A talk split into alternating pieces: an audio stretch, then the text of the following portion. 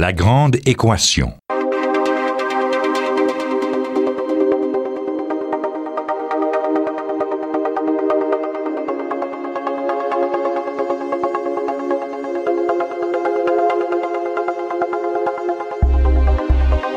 Ici Normand Mousseau.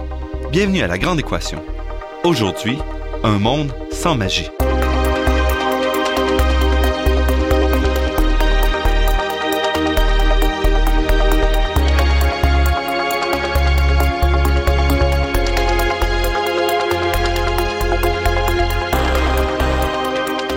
On croit souvent que les professeurs d'université ne pensent qu'à la recherche et que pour eux, l'enseignement est une corvée dont ils essaient de se débarrasser le plus rapidement possible. Je peux affirmer en tant que professeur d'université moi-même que c'est pas le cas et qu'une très grande portion des professeurs considèrent l'enseignement comme une des activités les plus valorisantes de leur métier. Après tout, nous avons, contrairement à d'autres de nos collègues, le luxe d'enseigner à des jeunes qui veulent être là et qui veulent réussir.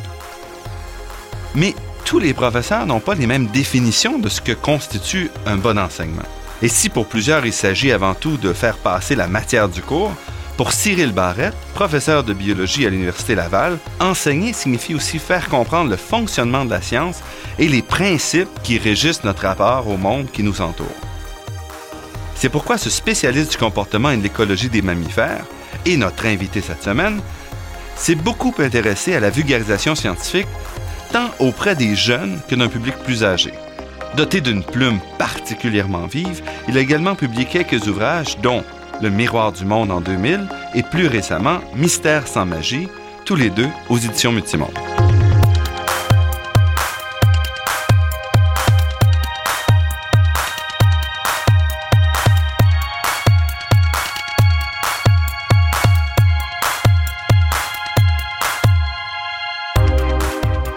Cyril Barrette, c'est un plaisir de vous recevoir à la Grande Équation.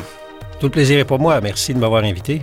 Votre livre Mystère sans magie, c'est à la fois une défense de la science, mais, et c'est ça que j'ai trouvé ça intéressant, c'est aussi une leçon d'approche à la découverte.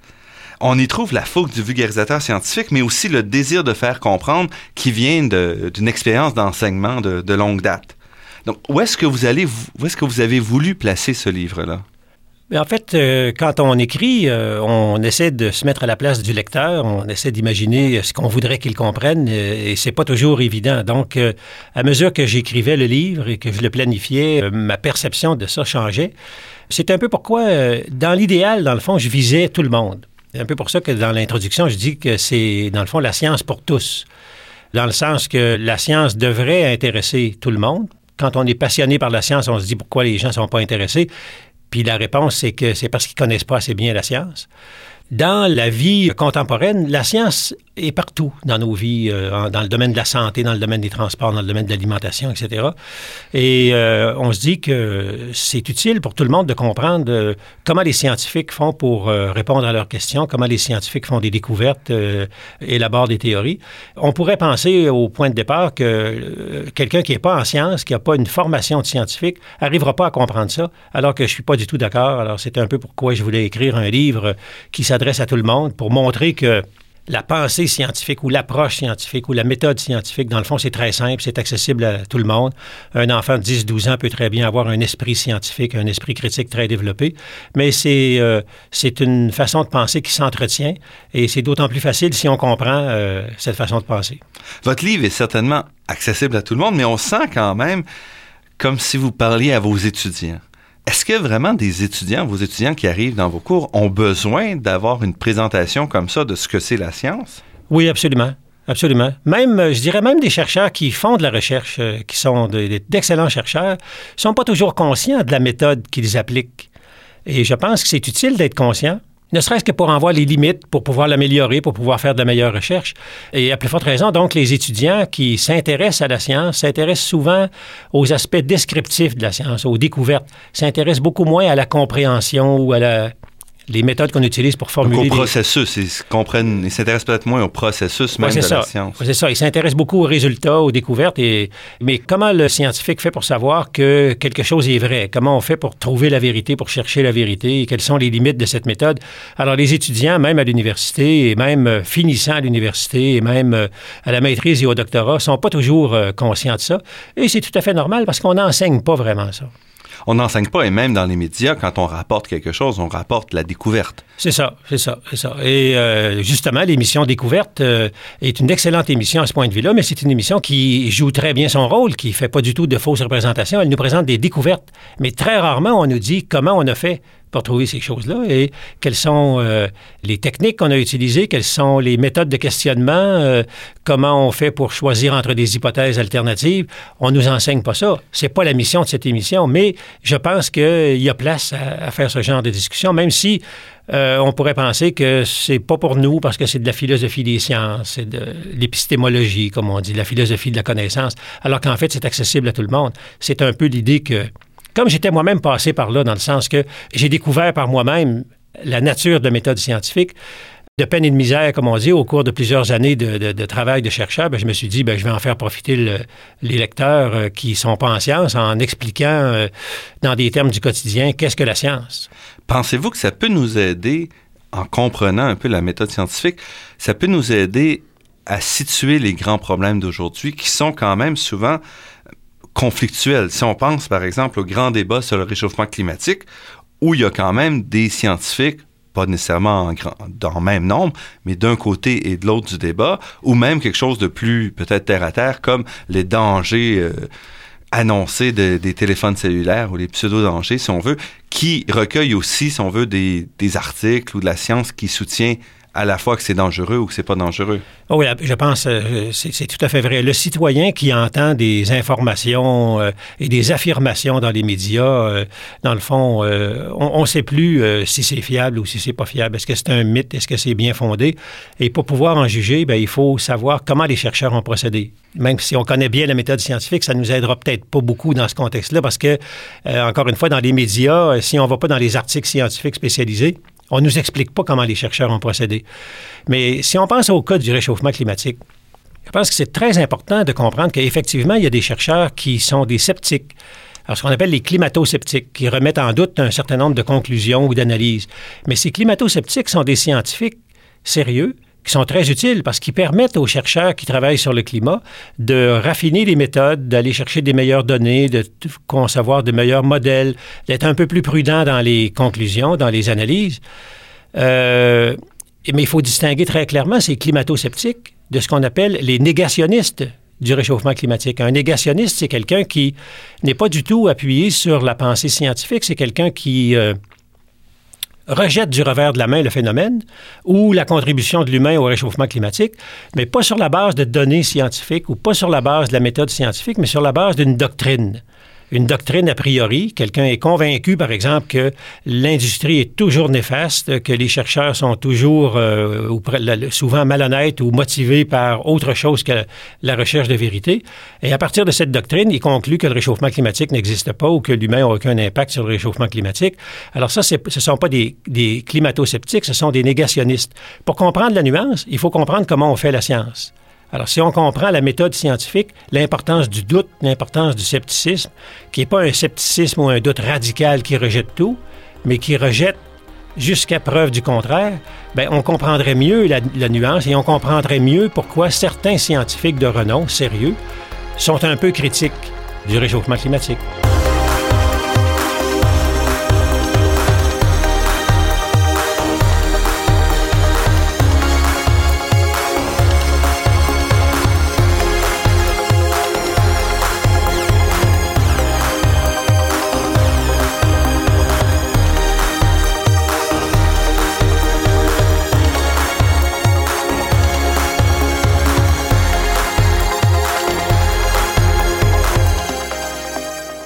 Ici Normand Mousseau, vous êtes à La Grande Équation et nous sommes en compagnie aujourd'hui de Cyril Barrette, professeur à l'Université Laval, qui nous parle de sa vision de l'enseignement, de sa vision de la science et aussi de son livre Le mystère sans magie.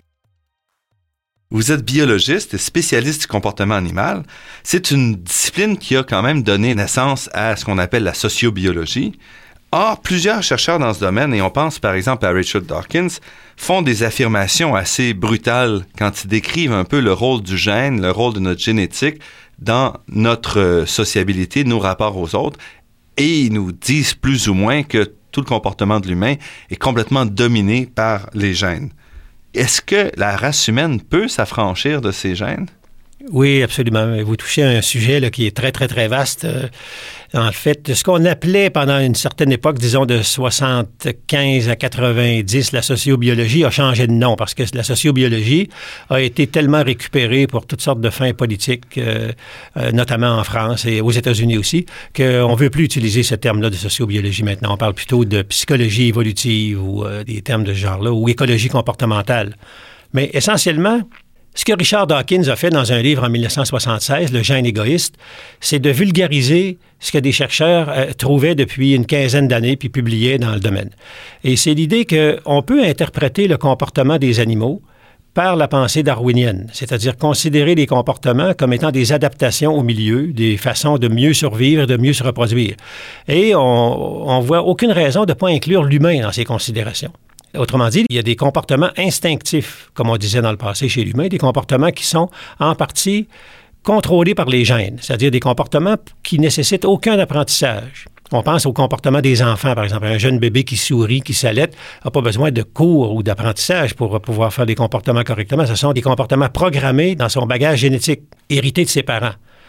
Mais évidemment, aussitôt qu'on inclut l'humain, avec les fourmis, avec les lions, avec les macaques, on a une certaine réticence parce que nous, on est convaincus, puis euh, à juste titre, je pense, d'avoir un certain libre arbitre, d'être capable de décider librement, de pouvoir anticiper le futur, de se préparer, etc., au futur, de pouvoir se préadapter, comme on dit, et surtout de pouvoir décider, de prendre des décisions, d'être responsable de ce qu'on fait. Et là, ça, ça entre en contradiction avec l'idée que les gènes contrôlerait nos comportements. Mais si on lit attentivement Richard Dawkins, ce livre de 1976, la dernière phrase de son livre est particulièrement percutante. Il dit que l'humain est la seule espèce sur Terre capable de s'affranchir des gènes égoïstes. Donc, on est la seule espèce capable d'être affranchie, émancipée, libérée des impératifs de la sélection naturelle et des impératifs des gènes qu'on porte. Donc, on est encore porteur de programmes génétiques hérités de nos ancêtres lointains, des programmes qui ont eu beaucoup de succès dans le passé, mais on est capable de les contrer. Donc, on est capable d'être humain, on est capable de faire une vie civilisée, malgré le fait que, comme certains auteurs le disent, ces programmes génétiques murmurent encore en nous on a encore les mêmes euh, genres d'instincts, mais qu'on est capable de contrôler, qu'on est capable d'utiliser autrement, qu'on est capable de canaliser dans l'activité artistique, par exemple, ou scientifique même. Donc, euh, l'humain est très spécial dans ce contexte-là. L'humain, c'est de toute évidence un animal produit par la sélection naturelle comme toutes les autres espèces, mais l'humain par lui-même est devenu autre chose, est devenu une espèce émancipée, libérée de la sélection naturelle. si on veut, c'est un rejet complètement de Rousseau, par exemple, parce que l'humain, euh, sans société, c'est un animal qui a aussi, si on veut, tous les défauts, d'une certaine, entre guillemets, peut-être que vous n'appelleriez pas comme ça, tous les, problèmes associés avec un contrôle par les chaînes. Bien, c'est-à-dire que on parle des comportements comme euh, des meurtres épouvantables ou euh, un génocide, puis on dit c'est pas humain. Eh bien non, justement pas. C'est humain. C'est typiquement humain. Il y a seulement l'humain capable de faire ces choses-là. Donc l'humain est capable du meilleur et du pire avec les programmes génétiques dont il a hérité. Et heureusement, il est capable du meilleur. Alors, par exemple, l'égalité des sexes, euh, les droits de la personne, ce sont des inventions humaines, ça, qui vont à l'encontre de notre nature animale. Donc, on est capable du meilleur et du pire. Il ne faut pas penser que l'humain est simplement un animal barbare parce qu'il est porteur de programmes génétiques qui viennent de Cro-Magnon, ou à l'inverse, que l'humain euh, n'a plus du tout de nature animale qu'il est une espèce d'ange désincarné. On n'est ni un ni l'autre. On est malheureusement ou heureusement plus complexe que ça. On est un mélange des deux, entre les deux c'est comme ça que vous écrivez, par exemple, même si on peut démontrer scientifiquement que l'altruisme, le racisme, la xénophobie ont des origines animales naturelles, cela ne justifie en rien ces pratiques. Bien sûr, bien sûr. C'est pas parce que c'est naturel, c'est pas parce que ça existe, c'est pas parce que c'est le produit d'un processus évolutif naturel qu'on appelle la sélection naturelle que ça veut dire que c'est bon, que ça veut dire que c'est bien. Le bien et le bon, ce sont des critères définis par l'humain ça n'existe pas dans la nature. On ne peut pas prendre la nature comme modèle. La nature est toujours neutre. les comportements, les caractères produits par la sélection naturelle sont neutres, ni bons ni mauvais. Ça dépend de ce qu'on en fait. Et Darwin lui-même était tout à fait conscient de ça. On dit souvent, ah, ça, c'est des excès du darwinisme social. Mais c'est tout à fait injuste pour Darwin, parce que Darwin n'a jamais fait la promotion du darwinisme social. C'est des philosophes de son époque qui ont mal interprété, si on veut, la sélection naturelle, qui ont pris la sélection naturelle qui parle de la survie du plus fort, la loi de la jungle, etc., pour l'appliquer littéralement à l'humain. Alors que Darwin lui-même, pendant toute sa carrière, s'est violemment opposé à ça. Il était totalement opposé à l'esclavagisme, euh, au racisme, euh, etc. C'est des gens qui ont récupéré, si on veut, la sélection naturelle, pensant que parce que ça produisait des caractères naturels, des comportements naturels, que c'est, on avait là des critères de morale ce qui n'est pas du tout le cas. On ne peut pas du tout euh, demander à la science de faire un jugement moral. Mais c'est sûr qu'une fois que la science nous dit que nos comportements sont programmés par les gènes, bien, on est mieux en mesure de comprendre pourquoi on fait certains comportements et on est mieux en mesure de comprendre pourquoi c'est difficile de changer, pourquoi c'est difficile d'aller contre la nature, pourquoi c'est difficile de promouvoir l'égalité des sexes, de promouvoir euh, les droits de la personne, c'est que c'est pas naturel. Pas naturel dans le sens que c'est inventé par l'humain. Ça fait partie des grandes inventions euh, positives de la civilisation qu'on a réussi à inventer en dépit des héritages génétiques du passé.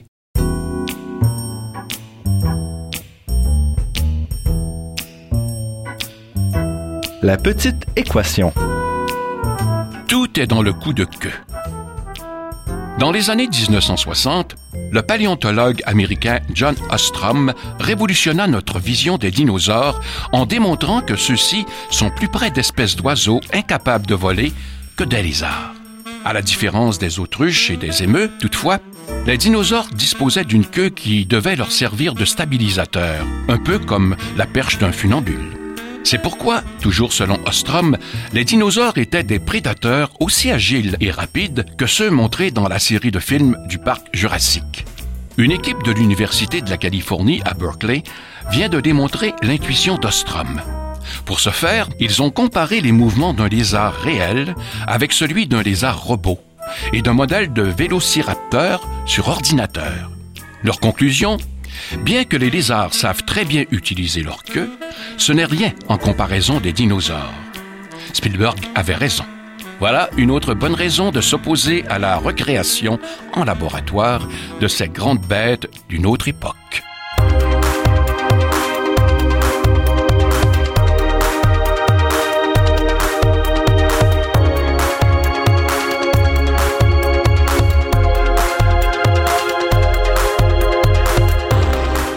Normand Mousseau, nous sommes en compagnie aujourd'hui de Cyril Barrette, professeur, biologiste et spécialiste du comportement animal à l'Université Laval et aussi un vulgarisateur scientifique qui se préoccupe énormément d'expliquer le darwinisme, d'expliquer les théories de l'évolution et notre relation, si on veut, avec la science. Vous faites ce genre d'activité-là pour le grand public, mais aussi pour vos étudiants. Et vous avez mené pendant de nombreuses années vos étudiants dans des voyages à l'étranger pour leur montrer aussi, les mettre en contact directement avec la planète à protéger. Oui, ce dont vous parlez, c'est un cours que j'ai mis sur pied euh, en 1995 euh, qui s'intitule Conservation et biodiversité exotique. Et euh, les deux mots conservation et biodiversité annoncent très bien le contenu du cours. Et ce cours, qui durait tout un trimestre, se terminait par un voyage d'un mois, soit en Asie ou en Afrique, sur le terrain, où l'objectif était de montrer aux étudiants, dans le fond, pas seulement une description de la biodiversité qu'on trouve ailleurs, mais surtout de prendre conscience des problématiques de conservation dans les pays où la biodiversité est très riche et très menacée. Parce qu'il est facile d'ici de dire ah mais comment ça se fait qu'on ne défend pas ou qu'on protège pas telle espèce sur place, alors que dans la vie quotidienne là-bas il y a des défis. C'est ça, c'est ça. Si on pense à des défis en Inde, par exemple, on peut très bien dire, mais voilà pourquoi on ne protège pas mieux le tigre, qui est un animal extraordinaire, qu'on a toutes sortes de bonnes raisons de protéger, dont on veut assurer la survie. Mais si on pense à un parc national en Inde ils ont tous la même situation. Euh, un parc où on a, euh, je sais pas, 150 ou 200 tigres, ben, s'il y a 27 ou 28 villages autour, Bien, ça, c'est des, des, dizaines de milliers de gens qui sont préoccupés par leur survie à eux au quotidien, qui doivent faire brouter leur bétail, qui ont besoin de bois pour euh, faire cuire les aliments, etc. Donc, la pression sur les milieux naturels est très, très, très forte. Donc, un étudiant qui, vu d'ici, a l'impression que ces gens-là font rien pour la conservation de la nature, quand il arrive sur place puis qu'il constate le vécu des gens sur place, il se rend bien compte que c'est toujours plus complexe qu'on le pensait. Et qu'est-ce que les étudiants en retirent au-delà de ça? Bien, ils en retirent d'abord une expérience vécue euh, qui est marquante, parce que d'abord, ils sont jeunes. Pour la plupart d'entre eux, c'est un premier voyage à l'étranger. Comme on dit, les voyages forment la jeunesse, et là, c'est vraiment vrai. Ils reviennent ici avec une vision euh, beaucoup plus réaliste de la conservation de la nature, une vision beaucoup plus planétaire ou globale, une vision euh, moins rose, plus verte, plus réaliste. C'est ni rose ni noir, c'est quelque chose entre les deux. C'est des lunettes vertes, si on veut. Et ça leur permet donc de devenir des meilleurs biologistes, des meilleurs gestionnaires éventuels euh, qui vont avoir une vision plus réaliste des choses plutôt que de simplement avoir une vision idéaliste. C'est bien d'avoir une vision idéaliste, mais inévitablement, elle va se heurter à la réalité des choses euh, éventuellement. Et pour vous, d'y aller année après année, est-ce que vous avez vu des changements? Vous pouvez suivre comme ça un peu les, les, les développements? On pourrait penser que sur une période aussi courte, disons une quinzaine d'années, on ne verra pas des changements, mais malheureusement, on en voit. D'abord, la population humaine s'accroît très, très rapidement dans ces pays. Euh, dans la plupart des pays. Vous alliez où? Les, en, Afrique de l'Est, c'était au Kenya, Tanzanie, euh, Ouganda et euh, Rwanda. Et en Inde, dans, dans, la région indienne, c'était le Népal, l'Inde et le Sri Lanka. Quand on pense que autour de 50% ou 45 ou 50% des gens dans ces pays ont moins de 15 ans, ça veut dire qu'ils sont déjà dans une situation de surpopulation humaine, de pression énorme sur les milieux naturels, alors que la moitié des gens n'ont pas encore commencé à se reproduire. Donc la population va continuer d'augmenter. Ce qui nous frappe quand on arrive dans ces pays, en tout cas moi, ce qui me frappe toujours, c'est l'abondance des enfants. Il y a toujours énormément d'enfants partout. Et dans le langage de la plupart des gens dans ces pays, puis c'est un peu vrai aussi, on dit, bien, les enfants sont la richesse du pays. Mais je ne peux pas m'empêcher de voir l'envers de la médaille. C'est une richesse, puis c'est aussi une annonce des pressions énormes qui viennent dans le futur, des besoins énormes que ces gens-là vont avoir. Donc, euh, on voit malheureusement évoluer les choses, euh, pas toujours dans le sens qu'on voudrait. La surpopulation humaine continue, euh, les pressions énormes sur les ressources les problèmes de pollution qu'on ne peut pas imaginer ici. Je veux dire, quand on voit la qualité de l'eau, si on peut utiliser le mot qualité pour l'eau que ces gens-là consomment, c'est absolument effarant. Donc ici aussi, si on veut, la science, pour revenir un peu au début de cette entrevue, la science a un rôle important à jouer pour permettre de comprendre ces enjeux, mais c'est pas elle qui va être capable de définir ou de régler, si on veut, ces problèmes-là. Non, je pense que les solutions scientifiques ou technologiques suffiront pas dans ce cas-là. Il faut se tourner beaucoup plus vers des solutions euh, sociales et politiques et individuelles. Et tout le monde le dit et on le constate, il y a des données scientifiques qui le démontrent, l'éducation est la clé. À partir du moment où une jeune fille est éduquée, son taux de fertilité baisse volontairement. Autrement dit, à partir du moment où une petite fille va à l'école, elle se rend compte que la vie peut être autre chose que d'avoir autant d'enfants qu'il est possible d'avoir d'enfants. Donc, au lieu d'avoir en moyenne 6 ou 7 ou 8 enfants, elle va en avoir deux ou trois. Donc, ça fait déjà une différence immense. Je pense que les solutions technologiques ou scientifiques suffiront pas du tout. Il faut vraiment euh, penser en termes de décisions sociales et politiques. Mais vous me direz que la science peut aider euh, dans ce domaine-là si on considère euh, les sciences humaines et les sciences sociales comme des véritables sciences. C'est-à-dire que si elles peuvent appliquer la méthode scientifique comme on le fait en physique, en chimie, en biologie, eh bien, euh, ces sciences-là peuvent nous enseigner beaucoup sur la résistance des gens à contrôler leur population, par exemple, pour quelles raisons sociales, historiques, culturelles est-ce qu'ils résistent? Mais là, la science peut être extrêmement utile. Merci sur ces, euh, cette description qui nous permet de voir aussi là où votre livre Mystère sans magie peut jouer un rôle parce qu'il nous permet de mieux comprendre un peu le rôle de la science et l'approche scientifique qu'on décrit souvent beaucoup moins que simplement le rôle. Cyril Barrette, professeur à l'Université Laval, je vous remercie beaucoup pour cette entrevue. Merci à vous. Cette émission s'inscrit dans une série sur l'enseignement des sciences à tous les niveaux. Les autres épisodes seront diffusés au cours de la saison et je vous invite à visiter le site Internet de La Grande Équation pour plus d'informations. Je remercie Daniel Fortin à la technique, Marc-André Miron au site Internet et Ginette Beaulieu, productrice déléguée. Je remercie aussi Athéna Énergie, fournisseur de gaz naturel et commanditaire officiel de La Grande Équation, pour son soutien à la promotion des sciences auprès du grand public. Cette émission est également rendue possible en partie grâce à la Fondation des chaires de recherche du Canada et de l'Université de Montréal. Vous pourrez réentendre cette émission en vous rendant sur le site web de La Grande Équation. L'émission est également disponible sur la page Université de Montréal de iTunes U. Ici Normand Mousseau qui vous dit à la semaine prochaine. D'ici là, restez à l'écoute de Radio Ville-Marie pour découvrir votre monde sous toutes ses facettes.